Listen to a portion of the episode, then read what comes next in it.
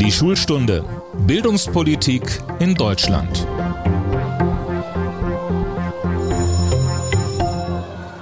Hallo zu unserem Podcast Die Schulstunde. Mein Name ist Tobias Peter und ich arbeite im Hauptstadtbüro des Redaktionsnetzwerks Deutschland. Die Schule hat in vielen Bundesländern wieder angefangen, in anderen ist es in Kürze soweit. Früher hat es einfach nur bedeutet, dass Schülerinnen und Schüler sich nach sechs Wochen Ferienspaß und Freibad wieder am frühen Morgen in den Unterricht schleppen mussten. Heute verbindet sich damit die Frage, bekommen wir es vernünftig hin, dass das neue Schuljahr in Zeiten der Corona-Pandemie störungsfrei abläuft? Über diese und andere Fragen möchte ich mit einem Mann sprechen, der einen Titel hat, der so gigantisch klingt, dass selbst eine Bundeskanzlerin oder ein Bundeskanzler neidisch werden könnten. Herzlich willkommen an den Präsidenten des Deutschen Lehrerverbandes. Hallo, Heinz-Peter Meidinger. Hallo, guten Tag, Herr Peter. Wobei Präsident ja nichts anderes heißt als Vorsitzender auf Lateinisch. Also so toll ist der Titel auch nicht. Es klingt aber gigantischer als Vorsitzender. das stimmt, ja. Herr Meidinger, die amtierende Präsidentin der Kultusministerkonferenz, Britta Ernst, sie ist Kultusministerin in Brandenburg, hat sich und dem Gremium der Kultusminister, dem sie vorsteht, für das Krisenmanagement in der Corona-Pandemie in einem Interview gerade eine glatte 2 gegeben. Tragen Sie diese Benotung mit oder sagen Sie, nein, da sind die Kultusminister doch viel zu bescheiden, 1 minus mindestens, wenn nicht besser? Ja, also ich glaube, äh, man, man sieht hier eine klare Differenz zwischen Selbsteinschätzung und äh, Fremdeinschätzung. Äh, ich glaube, alle anderen außer der Kultusministerkonferenz würden diese gute Note nicht hergeben. Wobei man sagen muss, ich kenne ja die KMK schon länger. Äh, früher haben sie sich immer durchweg die Eins gegeben. Also insofern ist da schon ein leichter Anflug von Bescheidenheit eingekehrt. Äh, aber wenn man sagen soll, die Kultusminister haben die Pandemie gut bewältigt, äh, dann ist das natürlich völlig an der Realität vorbei. Sie haben Jahrzehnte als Lehrer gearbeitet, das heißt, mit Benoten kennen Sie sich aus. Äh, welche Note ist denn realistisch? Naja, also ich orientiere mich immer an den äh, Verbalbeschreibungen der Noten äh, und da muss man ganz klar sagen, also es ist nicht mehr ausreichend, also das ist nicht mehr vier äh, und dann bleibt ja nur noch die mangelhaft und das äh, ungenügend. Was hätten Sie als Lehrer einem Schüler gesagt, der sich so krass bei der eigenen Leistung verschätzt? Also ich kenne das aus meiner Schulzeit, dass Lehrer zum Beispiel bei der mündlichen Benotung schon mal gefragt haben, was glaubst du denn? Ja, ich glaube, äh, da, da, muss man natürlich den Ursachen nachgehen. Wie kommt es dazu, dass ein Kind seine eigene Leistung äh, so falsch einschätzt? Wobei es gibt ja äh, die ja auch durch Studien belegte Beobachtung, dass hier ein Unterschied ist zwischen Mädchen und Jungen. Also Jungen neigen dazu, ihre Leistungen zu überschätzen. Ich habe übrigens das Spiel ab und zu auch gemacht in der Klasse. Habe gefragt äh, im Nachhinein, äh, hättet ihr euch besser eingeschätzt oder schlechter? Und in der Tat, äh, die Jungs haben sich häufig äh, zu gut eingeschätzt vorher und die Mädchen zu schlecht. Also das ist auch noch diese Geschlechterdifferenz des Selbstbewusstseins, die natürlich äh, sozial bedingt ist. Ja. Und was hätten Sie jetzt einem Schüler, wenn ich das richtig verstehe, also nicht einer Schülerin, sondern einem Schüler gesagt, der eben gesagt hätte, ich stehe hier auf glatter 2 und Sie haben da eine 5 in Ihrem Buch stehen? Ja gut, also äh, der Punkt, äh, da geht es ja vielleicht auch darum, äh, ob äh, der, sozusagen äh, die Aufzeichnungen äh, des Schülers über die Noten, die gemacht worden sind, nicht korrekt sind, muss man der Sache nachgehen. Aber wenn es darum geht, dass ein Schüler beispielsweise meint, er wäre im Referat erheblich besser gewesen als dann die Note ist, äh, dann äh, glaube ich, ist wichtig, dass eine Lehrkraft auch in die Begründung geht. Also dass man nicht einfach sagt, ja, wie kommst du denn darauf? Also war ja völlig daneben, sondern schon versucht auch ja sozusagen in die Tiefe zu gehen und zu sagen, das sind die Gründe, warum das eben keine ausreichende Leistung mehr war und natürlich immer auch einen Hinweis zu geben, wie kann man sich verbessern? Das, glaube ich, gehört zum Grundhandwerkszeug einer guten Pädagogin, eines guten Pädagogen. Dann gehen wir doch mal in die Begründung. Also warum ist das bei den Kultusministern eine 5? Was ist der größte Fehler, den die in dieser Corona-Pandemie gemacht haben? Ja, also ich muss jetzt vorher noch, doch noch eine Einschränkung machen, äh, weil es ein bisschen unfair wäre, äh, sämtliche äh, Versäumnisse, die wir hier beobachten können, jetzt alleine bei den Schulministerinnen und Schulministern abzuladen. Äh, da haben ja noch andere äh, äh, gleichermaßen Mist verbockt. Also äh, die Landesregierungen, äh, die Ministerpräsidentinnen und Ministerpräsidenten, äh, die teilweise ja dann die Schulpolitik an sich gerissen haben und das Pandemie-Management, aber natürlich auch teilweise Versäumnisse in den Kommunen bei den Schulträgern. Und natürlich gab es auch Versäumnisse in den Schulen. Also ich glaube, wir haben die Pandemie deswegen einigermaßen bewältigt an den Schulen, weil sehr viel Eigenengagement Eigentätigkeit, Kreativität äh, an den Schulen da war. Aber natürlich haben wir da auch nicht alles richtig gemacht. Aber wenn man jetzt mal sieht, was haben die Ministerinnen für Fehler gemacht? Also der Hauptfehler war, äh, dass sie enorm lang gebraucht haben, überhaupt einen Plan zu entwickeln. Äh, ich habe es ja selber erlebt als Schulleiter. Wochenlang, ja fast einen Monat lang äh, kam fast gar nichts. Dann diese Unfähigkeit auch sich zu verständigen untereinander mit der Wissenschaft auf klaren Hygienestufenplan, äh, die Unfähigkeit jetzt dann bei der digitalen Nachrüstung Vollgas zu geben. Man hätte Taskforces bilden müssen mit den Schulträgern, mit den Kommunen. Das ist alles äh, nicht passiert. Äh, und auch die äh, Unfähigkeit, äh, sozusagen dann rechtzeitig Regeln für den Distanzunterricht festzulegen, das lange Rumgeeiere, ob Abschlussprüfungen stattfinden und wie sie äh, stattfinden. Äh, also die Liste der Versäumnisse ist enorm lang. Wir befinden uns hier im Podcast Die Schulstunde. Sie können alle bisherigen Folgen auf rnd.de und überall, wo es Podcasts gibt, nachhören. Gäste waren zuletzt unter anderem der frühere Fußballnationalspieler Thomas Hitzelsberger, der Nightalker Jürgen Domian und Altbundespräsident Joachim Gauck. Heute spreche ich mit dem Präsidenten des Deutschen Lehrerverbandes, Heinz-Peter Meidinger. Wir haben gerade schon darüber gesprochen, was ist schiefgelaufen bei der Bewältigung der Pandemie in den Schulen, auch aber nicht nur durch die Politik. Und jetzt blicken wir auf das neue Schuljahr. Herr Meidinger, wovor haben Sie am meisten Angst, wenn wir das jetzt tun? Oder ist diesmal alles perfekt organisiert in Zeiten der Pandemie? Äh, Perfektion in Zeiten der Pandemie, glaube ich, äh, kann man nirgends beobachten. Äh, also wir haben eine Hoffnung. Also ich fange immer mit dem Positiven an als Pädagoge. Wir haben eine Hoffnung. Die Hoffnung ist tatsächlich, dass wir diesmal länger vollständigen oder vielleicht sogar durchgehend vollständigen Präsenzunterricht halten können. Nicht unbedingt für alle Schüler. Die Infektionsfälle, wenn zunehmen, werden ja auch dann zunehmende Quarantänezahlen zur Folge haben. Äh, aber das ist schon mal ein bisschen Unterschied zum letzten Jahr, äh, wo ja noch viele ungeimpft waren unter den Erwachsenen, die Lehrer nicht geimpft waren, keine Teststrategien da waren, Raumluftfilteranlagen äh, fast überhaupt nicht vorhanden waren. Also da hat sich schon ein bisschen was geändert. Aber trotzdem die Pandemie selber, die geht natürlich weiter. Wir haben die vierte Welle, wir haben äh, erst seit kurzem einen zugelassenen Impfstoff äh, für die über Zwölfjährigen, wir haben keinen Impfstoff für die unter Zwölfjährigen und wir haben wieder einen kompletten Rückfall in die Kleinstaaterei bei den Ländern in der Schulpolitik, bei den Maßnahmen gegen Corona an den Schulen. Es macht jetzt wie vor einem halben Jahr äh, wieder jedes Jahr, jedes Bundesland, was es will. Äh, leider nicht immer orientiert an wissenschaftlichen Fakten, sondern ich glaube zurzeit auch vielfach an Wahlkampfüberlegungen. Äh, niemand äh, möchte sozusagen hier jetzt schlechte Nachrichten aus den Schulen haben. Gehen wir die Dinge mal im Einzelnen durch. Sie haben das Thema Quarantäne angesprochen. Wenn ich mit Eltern spreche, dann sagen mir viele, alles was recht ist, Hauptsache, die schicken mir jetzt das Kind nicht auch noch in Quarantäne. Können Sie das verstehen?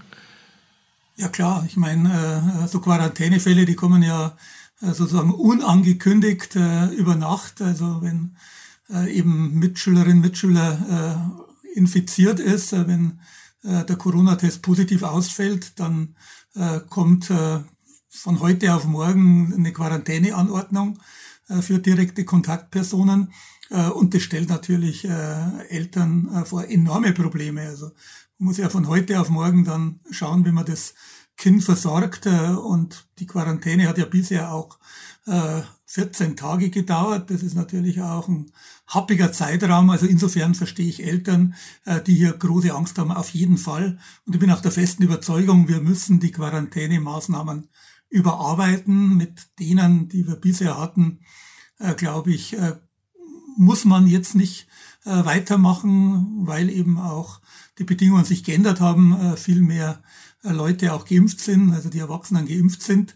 Aber völlig zu verzichten auf Quarantänemaßnahmen wäre jetzt wiederum äh, das äh, ganz verkehrte Signal. Also es geht halt immer um diese Balance zwischen höchstmöglichem Gesundheitsschutz und auf der anderen Seite äh, bestmöglicher Erfüllung des Bildungsauftrags. Äh, und äh, es ist alles falsch, was komplett in die eine oder komplett in die andere Richtung schlägt. Wie sähen denn aus Ihrer Sicht vernünftige Quarantänemaßnahmen aus? Ja, ich glaube, es führt nichts äh, daran vorbei, dass man nach wie vor genauer hinschaut, wie die Situation vor Ort ist, was ja bisher auch die Gesundheitsämter gemacht haben. Äh, also ich sage jetzt einfach mal, äh, wenn äh, eine gute Lüftung im Klassenzimmer gewährleistet ist, wenn vielleicht sogar eine Raumluftfilteranlage äh, drin ist, äh, dann muss man die Kinder jetzt nicht äh, äh, äh, der ganzen Klasse in Quarantäne schicken. Dann kann man sich auch äh, konzentrieren auf die unmittelbaren Banknachbarn. Auch ob eine Maskenpflicht existiert, spielt hier eine Rolle. Und ich muss auch nicht ungeimpfte Kinder in äh, Quarantäne schicken. Äh, nicht äh, geimpfte Kinder, Entschuldigung. Man muss auch nicht geimpfte Kinder in Quarantäne schicken. Äh, also da muss man differenziert dahinblicken. Aber das, was jetzt äh, in Berlin vorgeschlagen worden ist, sozusagen nur noch die Infizierten in Quarantäne zu schicken und auf Kontaktnachverfolgungen komplett zu verzichten, äh, das wäre tatsächlich ein Signal für die schnelle Durchseuchung äh, der Schulen mit äh, Infektionen. Ich glaube, dem dürfen wir nicht äh, nachgeben. Jetzt gibt es ja tatsächlich die Eltern, die eben sagen, schickt meine Kinder bloß nicht in Quarantäne. Dann gibt es wiederum Eltern, die haben eben große Angst um die Gesundheit ihrer Kinder. Sie haben das Wort Durchseuchung genannt. Droht an den Schulen eine Durchseuchung der Kinder und Jugendlichen oder ist das übertrieben? Ja, also man muss natürlich, also der Durchseuchung ist ein, ein wissenschaftlicher Begriff, der bei Infektionskrankheiten, auch bei Grippe äh, und allem möglichen anderen äh, gängig ist. Also äh, es geht jetzt nicht um Pest und Cholera, sondern es geht um die Durchseuchung äh, mit Covid-19. Und da wissen wir halt auch, äh, dass bei Kindern äh, die das Risiko schwer zu erkranken natürlich geringer ist. Also äh, ich glaube jetzt nicht, dass man sozusagen das sofort äh, mit äh, Tod in Verbindung bringen muss, aber trotzdem äh, ist völlig klar. Also die Wissenschaft sagt, alle, die ungeimpft sind äh, und nicht besonders geschützt werden, die werden sich innerhalb des nächsten Jahres, vielleicht wird es auch äh, ein paar Monate länger dauern, infizieren. Also äh, die Durchseuchung ist ja nicht ein Schreckgespenst, sondern es ist die reale Gefahr da, dass sich alle ungeimpften infizieren. Wir wissen ja auch, dass die Delta-Variante doppelt so ansteckend ist als die bisherige Alpha-Variante. Und äh, deswegen muss man, glaube ich, solange eben nicht alle Kinder und Jugendlichen ein Impfangebot wahrnehmen konnten, muss man an den Schulen nach wie vor auch Sicherheitsmaßnahmen großschreiben. Ich würde nie verzichten derzeit auf Testungen an Schulen. Maskenpflicht äh, bei den hohen Inzidenzen, die wir haben, äh, ist, glaube ich, auch noch für einige Wochen oder Monate äh, zu ertragen. Und natürlich äh, müssen wir gucken, dass wir mit niedrigschwelligen Impfangeboten äh, auch diese Altersgruppe verstärkt erreichen. Also die Altersgruppe ab 12. Unter 12 haben wir noch keinen zugelassenen Impfstoff. An der Stelle einmal ganz kurz nachgefragt, niedrigschwellige Impfangebote. Die Bundesschülerkonferenz fordert flächendeckend an den Schulen Impfangebote machen. Ist das auch das, was Sie sich vorstellen? Also da ist der Deutsche Lehrerverband sich mit der Bundesschülervertretung, äh, ich habe mit dem Herrn, mit dem Dario Schramm darüber öfter gesprochen, absolut äh, einig. Äh, es geht nicht um Impfzwang, es geht nicht um Impfdruck, der übrigens auch gar nicht da ist unter den Schülerinnen und Schülern, die gehen da relativ rational damit um. Sondern es geht darum, äh, die Impfbereitschaft, die ja deutlich gewachsen ist, seit die Ständige Impfkommission die allgemeine Empfehlung gegeben hat, diese Impfbereitschaft sozusagen stärker abzugreifen. Es ist oft nicht so einfach für Eltern einen Termin auszumachen, das Kind zum Impfzentrum zu fahren. Äh, da ist es einfacher, vor oder nach dem Unterricht im Umfeld der Schule, an der Schule, so ein Impfangebot wahrzunehmen, wo die Kinder ja sowieso hinfahren. Sie haben gesagt, es geht nicht um Impfzwang. Gleichzeitig habe ich Sie vorhin so verstanden, dass es schon auch darum geht, Eltern und Jugendlichen ehrlich zu sagen, wenn ihr euch impfen lassen könnt und ihr lasst euch nicht impfen, dann habt ihr im Zweifel, wenn es einen Fall in der Klasse gibt, die größeren Nachteile. Das ist doch so, oder? Ja, das ist natürlich eine äh, Erfahrung, äh, die wir wahrscheinlich alle demnächst machen werden. Also es wird nicht so sein, äh, dass geimpfte, äh, Genesene, äh, bei den Getesteten ist eben die Frage 3G oder 2G, dass die sozusagen dann dieselben Einschränkungen haben werden wie die, die ungeimpft sind, ungetestet sind, die die Infektion nicht durchgemacht haben. Das ist, glaube ich, auch nicht zu vermeiden. So wird es äh, kommen. Äh, was nicht passieren darf, ist, äh, dass man jetzt da einen unzulässigen direkten Druck ausübt, beispielsweise indem dann an den Schulen Kinder direkt angesprochen werden oder Eltern angeschrieben werden oder was weiß ich. Ich glaube aber, dass sich die Eltern und Kinder sehr rational auch mit dieser Problematik auseinandersetzen. Es gibt welche, die haben vorher, die haben bestimmte Impfrisiken auch. Äh, die werden sich nicht impfen lassen.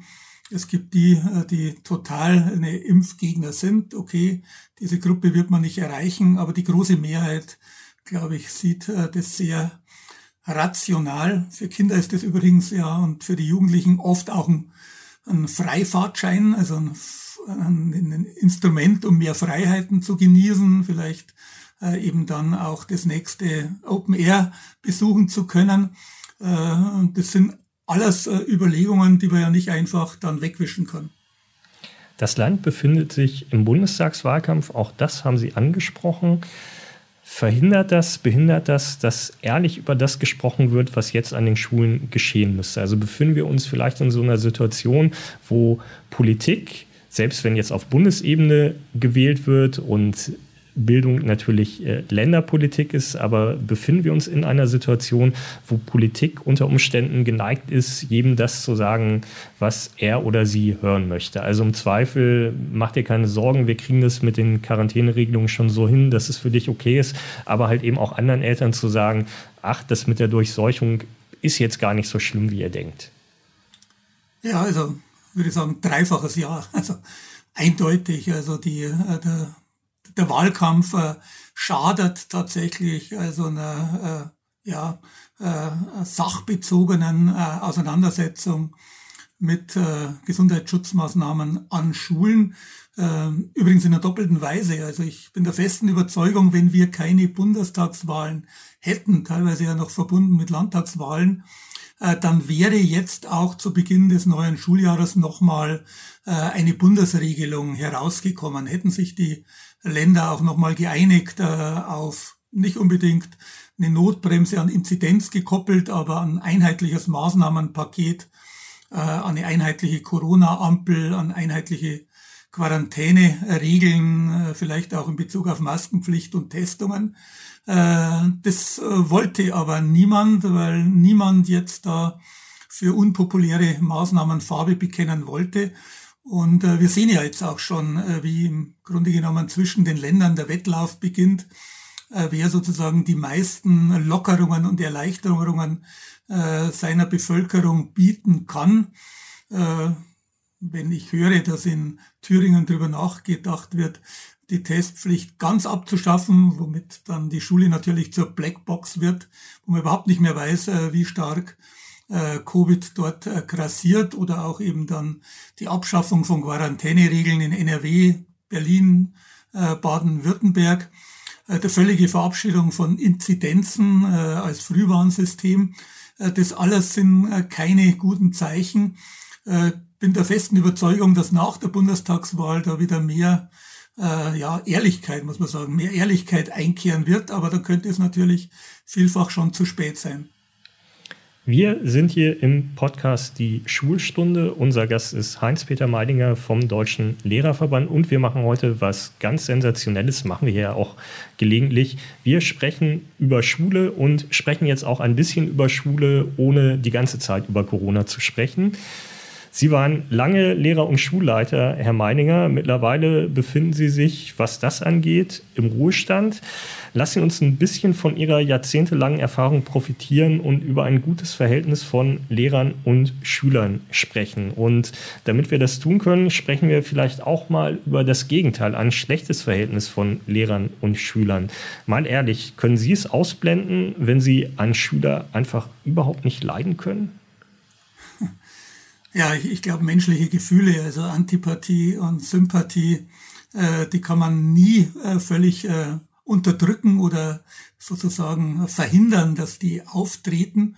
Äh, aber die, die, die Anforderung und die Herausforderung äh, ist ja gerade für eine Lehrkraft und die sollte ja Profi sein, auch in, auf dem Gebiet äh, dessen sich bewusst zu werden und gegenzusteuern. Also auch zu sagen, habe ich jetzt so harsch reagiert, weil äh, der mich jetzt schon die ganze Zeit genervt hat äh, und ich äh, den mittlerweile überhaupt nicht mehr ertragen kann?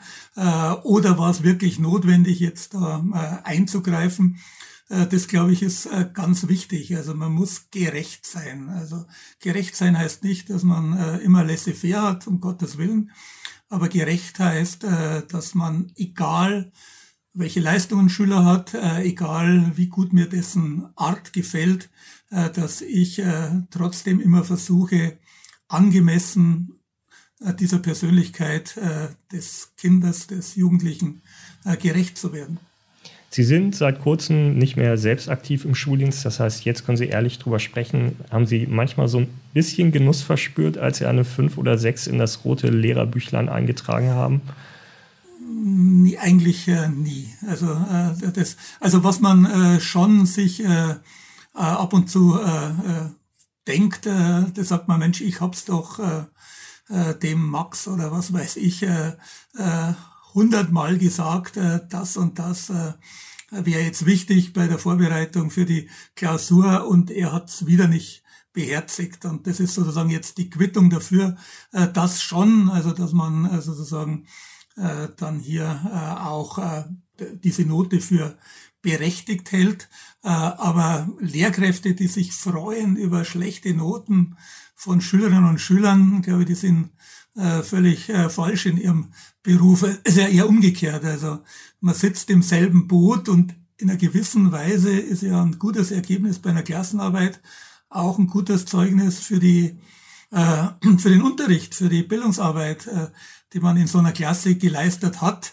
Was allerdings nicht bedeutet, äh, wenn eine Klasse mal ein schlechtes Ergebnis hat, ist automatisch der Lehrer schuld. Also so einfach sind die monokausal, also die kausalen Beziehungen zwischen Schülern, Lehrern, Unterricht, Unterrichtsstil nicht.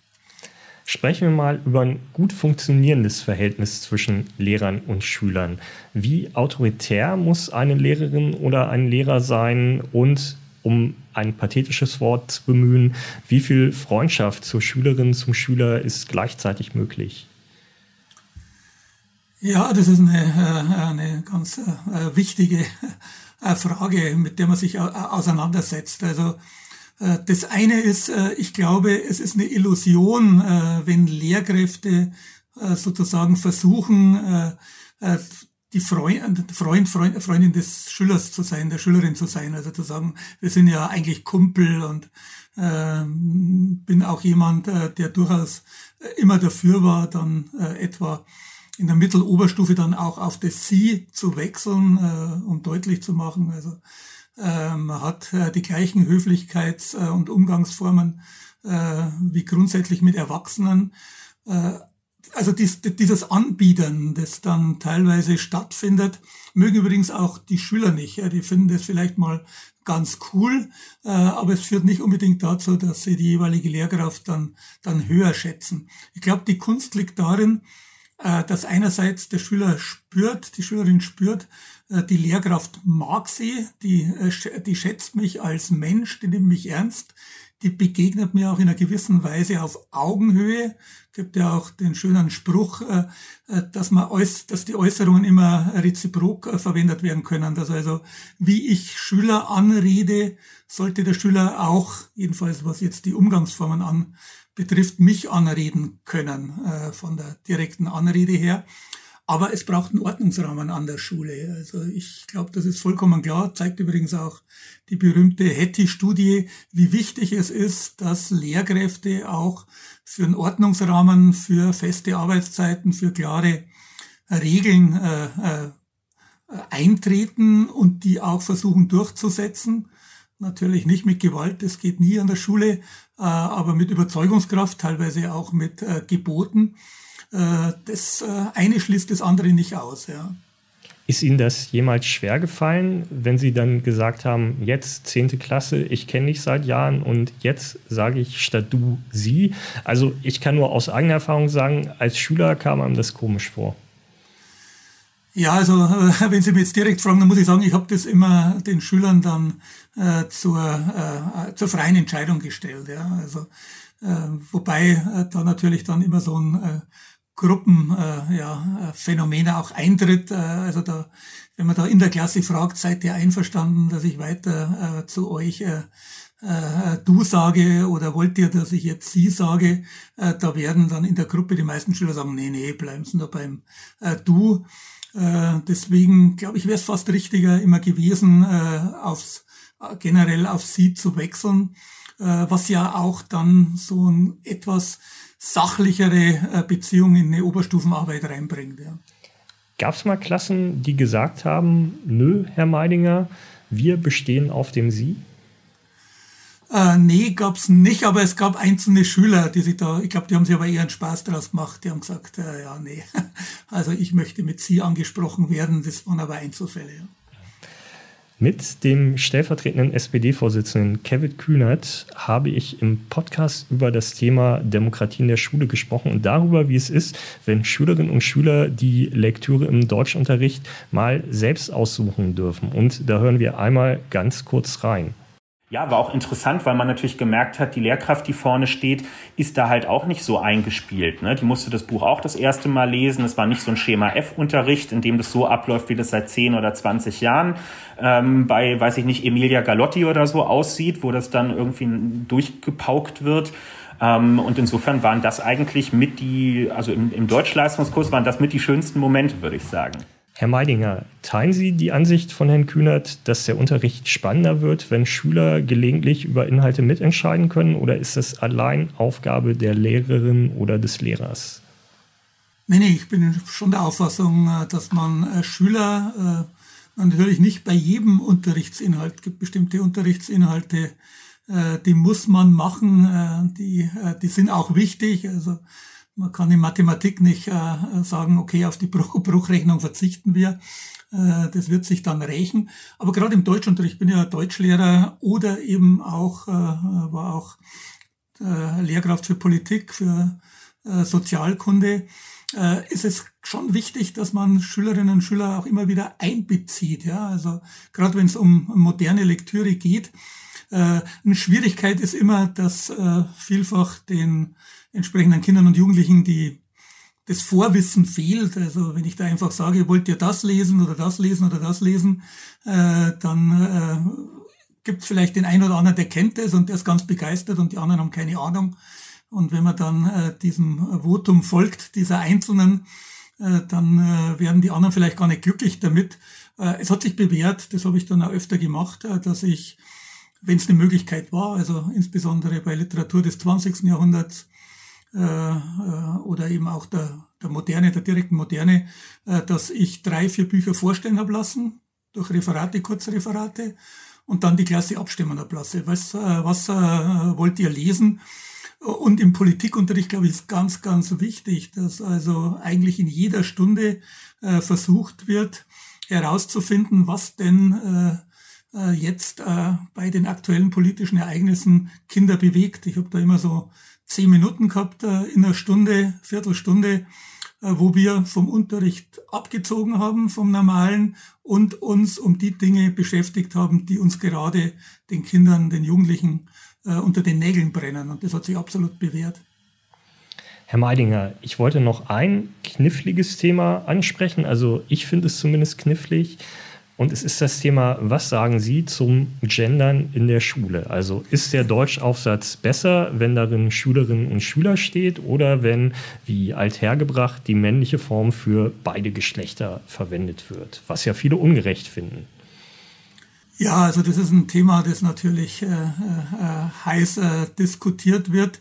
Äh, was ich nicht unbedingt haben möchte an Schulen, ist das, was derzeit an vielen Universitäten passiert, äh, wo 40, 50, 60, 80-seitige äh, Handreichungen da sind, äh, wie man äh, Geschlechter sensibel äh, formuliert, äh, äh, wo man im Endeffekt äh, nur Fehler machen kann, wenn man das nicht äh, genau durchliest.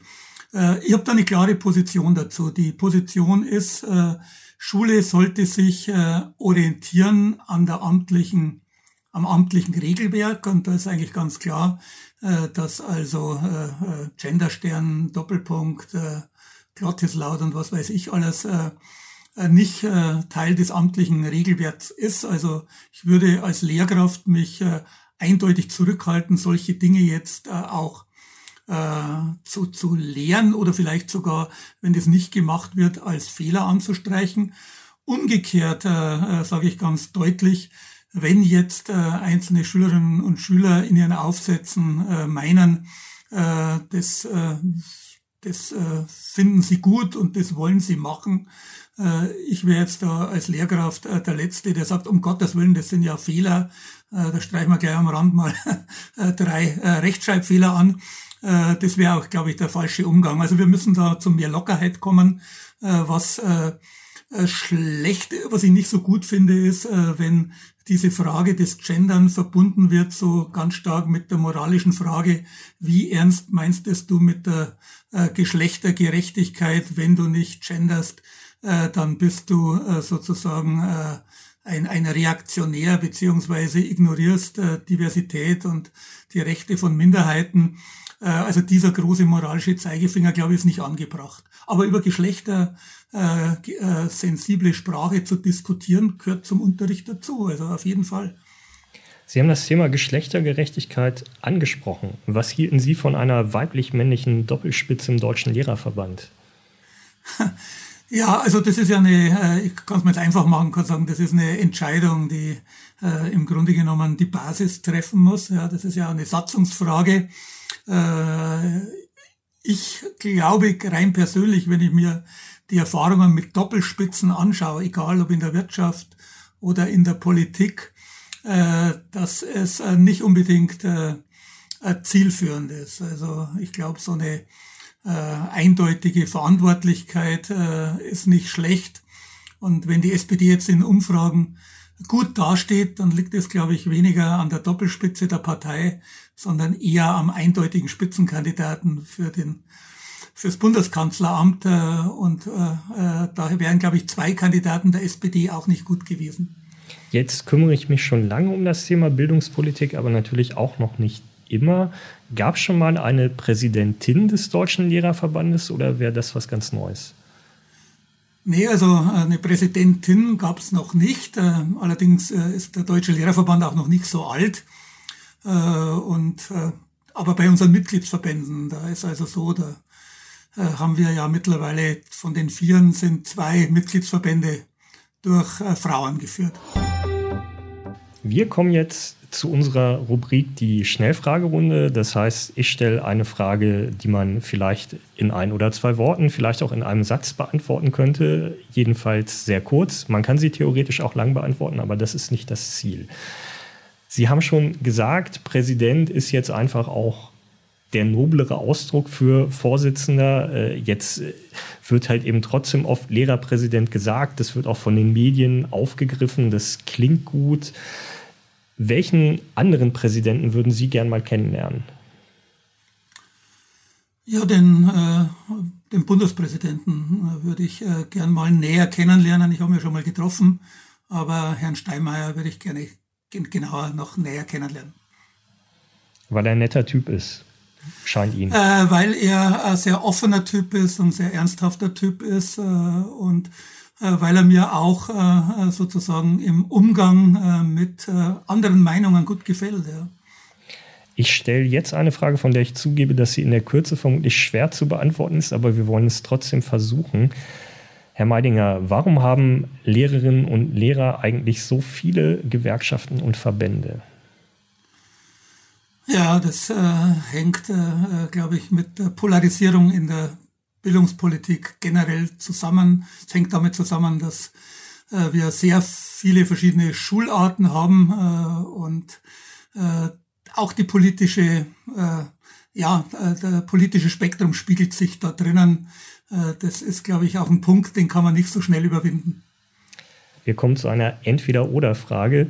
Sie waren lange Schulleiter. Was ist schwieriger, eine aufmüpfige Klasse oder ein zerstrittenes Kollegium in den Griff zu bekommen? ja, beides riesig herausfordernd, aber ich glaube, das Kollegium ist noch schwieriger. Wäre auch meine Einschätzung. Wird es in Deutschland jemals ein echtes Zentralabitur geben? Ich hoffe es, ja. Also ich glaube, wenn man das Abitur retten will, dann kommt man an einer größeren Vergleichbarkeit und das heißt letztendlich äh, zumindest teilidentische Aufgaben nicht herum. Glauben Sie, dass Sie und ich das noch erleben? als Verbandspolitiker hoffe ich es, äh, als Realist muss ich sagen, nein. Eine sehr beliebte Rubrik bei uns heißt das besondere Schulerlebnis. Da geht es darum, dass jeder ja mal die Schule besucht hat und damit besondere Erinnerungen verbindet. Das gilt eben für den Präsidenten des Lehrerverbandes, genauso wie für den früheren Fußballnationalspieler oder auch für den früheren Bundespräsidenten. Deshalb meine Frage an Sie, Herr Meidinger, haben Sie als Schüler mal irgendetwas gemacht, wofür Sie sich heute schämen? Ja, mit Sicherheit. Also ich war in der, äh, während äh, der 68er Jahre in der Mittelstufe und äh, da haben wir, glaube ich, als Klasse auch bestimmte Lehrkräfte, ja, terrorisiert ist jetzt zu hart gesagt, aber das Leben enorm schwer gemacht und da tut mir manches auch leid, was wir da denen angetan haben, ja. Und das war gewissermaßen Ihr Kampf gegen die Autoritäten oder warum haben Sie das gemacht? Ja, das, äh, also äh, das war in der Mittelstufe jetzt nicht äh, das voll reflektierte, also, sondern es war eher auf sozusagen ein Instrument gefunden zu haben, wie man Autorität jetzt in Frage stellen kann. Ich war in einer Schule, die war enorm autoritär geführt auch, ja, ein humanistisches Gymnasium, ein Schulleiter, der ein Choleriker war äh, Lehrer, die unter seiner Fuchtel standen. Äh, und da hat man sozusagen dann im, in, ja, äh, insgesamt in der Gemeinschaft der Klasse, ja, im Kollektiv der Klasse, äh, den Aufstand geprobt, äh, was wir übrigens damit dann bezahlt haben, äh, dass die Hälfte der Klasse dann auch das Klassenziel nicht erreicht hat. Was heißt das denn, den Aufstand geprobt? Also nicht, dass wir hier Nachahmer produzieren wollen, aber mir ist das noch nicht ganz klar. Ja, wir haben Unterricht boykottiert, also äh, Sit-ins gemacht. Äh, äh, wir haben Lehrern die Notenbücher geklaut. Damals gab es ja noch kein digitales Notenbuch, das heißt, die waren dann hilflos. Äh, äh wir haben äh, im Endeffekt äh, den Unterricht insofern boykottiert, dass wir gesagt haben, jetzt machen wir Diskussionsstunde.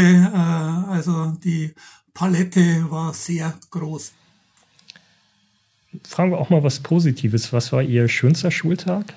Ich erinnere mich äh, als Schüler vor allem an einen Tag, obwohl das äh, nur beiläufig war, äh, wo ich eine Klassenarbeit in Deutsch herausbekommen habe und wo die Lehrkraft dann sagte, ich glaube sogar vor der gesamten Klasse, äh, Peter oder sowas, du bist der beste Stilist in dieser Klasse und mich hat noch nie jemand gelobt. Ich war nicht besonders gut vorher in, in den Schulaufgaben, aber das hat mir einen enormen Schub gegeben und äh, mich ja enorm motiviert, mich auch mit Literatur weiter zu beschäftigen und meinen eigenen Stil äh, sozusagen zu vervollkommnen. Also so ein Lob, das eigentlich nur ein kleiner Satz war, das ist mir bis heute in Erinnerung geblieben.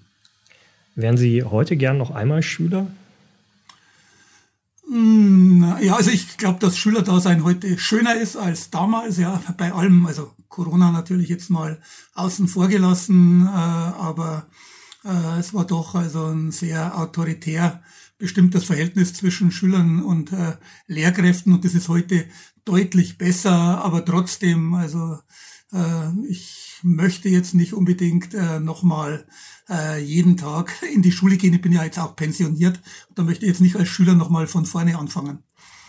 Herr Meidinger, ich bedanke mich ganz herzlich fürs Gespräch. Dank liegt ganz bei meiner Seite. In unserem Podcast Die Schulstunde haben immer die Schülerinnen und Schüler das letzte Wort. Und deshalb bin ich jetzt verbunden mit Moritz Bindewald. Er ist 18 Jahre alt und macht gerade Abi. Er besucht die 13. Klasse in Fulda. Hallo Moritz. Hi Tobias. Moritz, bei euch in Hessen hat die Schule gerade wieder angefangen. Gehst du mit einem guten oder mit einem schlechten Gefühl dorthin? Wir befinden uns ja immer noch mitten in der Corona-Pandemie das sind so gemischte Gefühle. Also zum einen freue ich mich natürlich total, meine ganzen Freunde wiederzusehen, generell meine Klasse wiederzusehen. Ähm, irgendwo freut man sich auch wieder auf den Unterricht, vor allem weil er jetzt wieder in Präsenz ist und nicht digital. Ähm, der digitale Unterricht hat ja dann doch seine Mängel. Ähm, gemischte Gefühle, vor allem weil ich noch nicht ganz zufrieden bin, wie das jetzt läuft ähm, in Schule. Die Konzepte leuchten mir noch nicht alle so zu 100% ein. Ich denke, da kann doch noch nachgezogen werden und gemischt auch, weil ich einfach also es bleibt so eine Grundangst. Ich mache jetzt dieses Jahr mein Abi und ähm, keiner kann mir versprechen, dass es nicht wieder zu einem neuen Lockdown kommt. Keiner kann das wirklich mit Endgültigkeit versprechen, auch wenn diese Versprechen gemacht werden.